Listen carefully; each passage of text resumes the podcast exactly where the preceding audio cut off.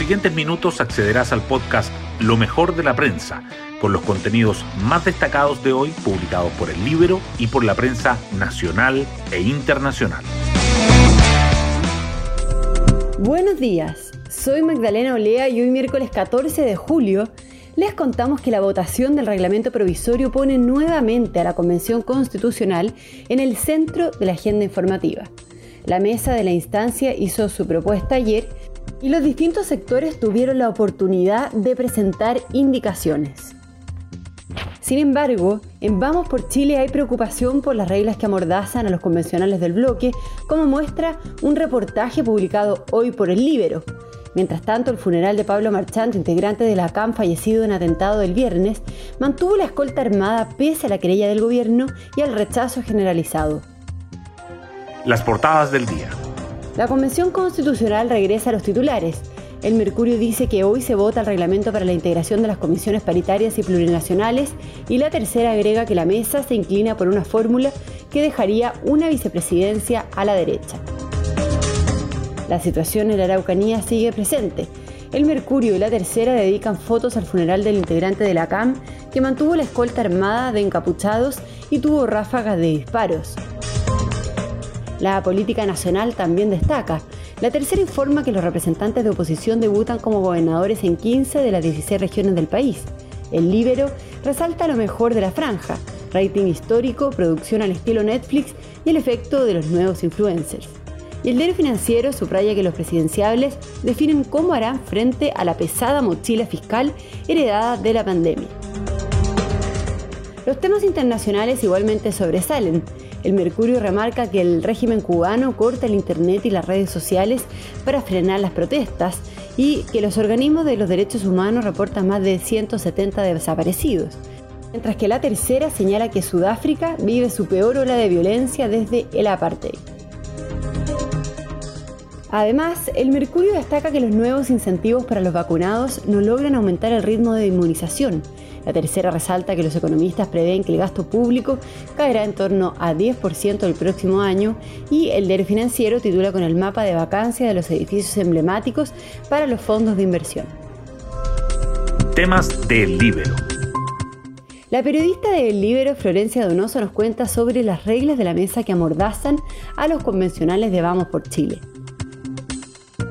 están sobre representadas las listas que tienen menos constituyentes y se castiga expresamente a las listas que tienen más, señala el convencional Bernardo Fonten sobre las reglas para entregar las palabras a los constituyentes. En la convención, la palabra no se está dando por orden de llegada, como se acostumbra en el Congreso, sino bajo criterios de paridad, plurinacionalidad, descentralización y de acuerdo a ideas o sectores políticos, porque así lo impuso la mesa conformada por Elisa Loncón y Jaime Baza. Esto ha generado crítica por parte de los constituyentes de la lista Vamos por Chile, que consideran que esto puede afectar la igualdad ante la ley. Cada grupo tendría las mismas oportunidades para participar. Sin embargo, hay que considerar que el número de constituyentes en cada grupo es distinto, lo que reduciría la participación de aquellos bloques con más constituyentes. El grupo que se ve más perjudicado con las normas impuestas por la mesa es Vamos por Chile, que cuenta con 37 convencionales. Pueden encontrar este reportaje en www.ellibero.cl. Hoy destacamos de la prensa. La Convención Constitucional vota hoy el reglamento para la integración de las comisiones, un documento elaborado por la mesa encabezada por Elisa Loncón y Jaime Baza, con propuestas para la elección y el funcionamiento de las comisiones transitorias de ética, reglamento y de presupuesto, será votado hoy. Desde los distintos sectores prepararon indicaciones. La propuesta también plantea que los nuevos siete vicepresidentes adjuntos o voceros sean elegidos en una misma votación, permitiendo una integración proporcional de acuerdo con las mayorías relativas del órgano constituyente. Guardia Armada y ráfagas de disparos marcaron el funeral del miembro de la CAM fallecido en Carahue. En videos y en fotos en redes sociales se puede apreciar una nueva escena con encapuchados portando armas largas, ahora al aire libre, junto al féretro de Pablo Marchant, fallecido durante un ataque a una forestal. Cientos de personas participaron en la ceremonia realizada en el Fundo Pidenco.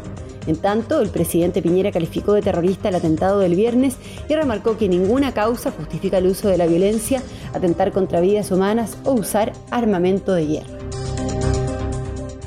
Los primeros gobernadores regionales electos por voto popular toman sus cargos hoy. La gran mayoría, 15 de 16, son de oposición, lo que supone un desafío para la moneda que deberá enfrentar un contrapeso en la gobernanza local.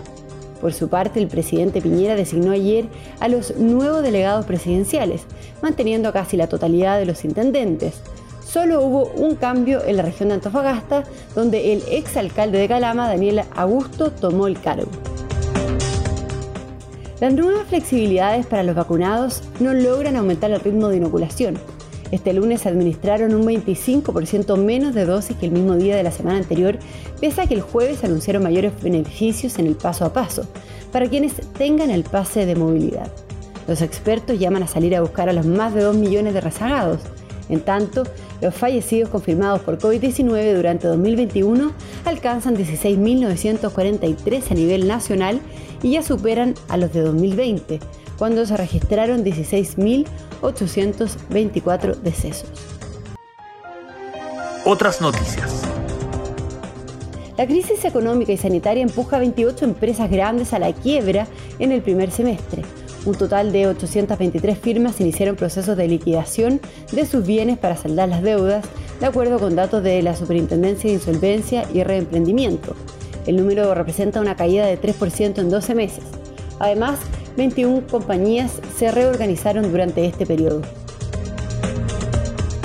Al cierre de las primarias presidenciales, Desbordes se consolidó como el candidato que más dinero recibió, tras millonarios aportes de su partido Renovación Nacional. Sichel, Lavín y Briones acumularon aportes de empresarios y de altos ejecutivos, y Jadwe quedó en el último lugar en términos de plata recaudada. Y nos vamos con el postre del día. The Crown y The Mandalorian lideran las nominaciones a los Emmy. Ambas compiten por 24 premios. Además, Ted Lasso irrumpe en comedia y WandaVision logra una gran presencia en la categoría de miniserie. Los ganadores se conocerán en la ceremonia del 19 de septiembre. Bueno, yo me despido, espero que tengan un muy buen día y nos volvemos a encontrar mañana en un nuevo podcast, Lo mejor de la prensa.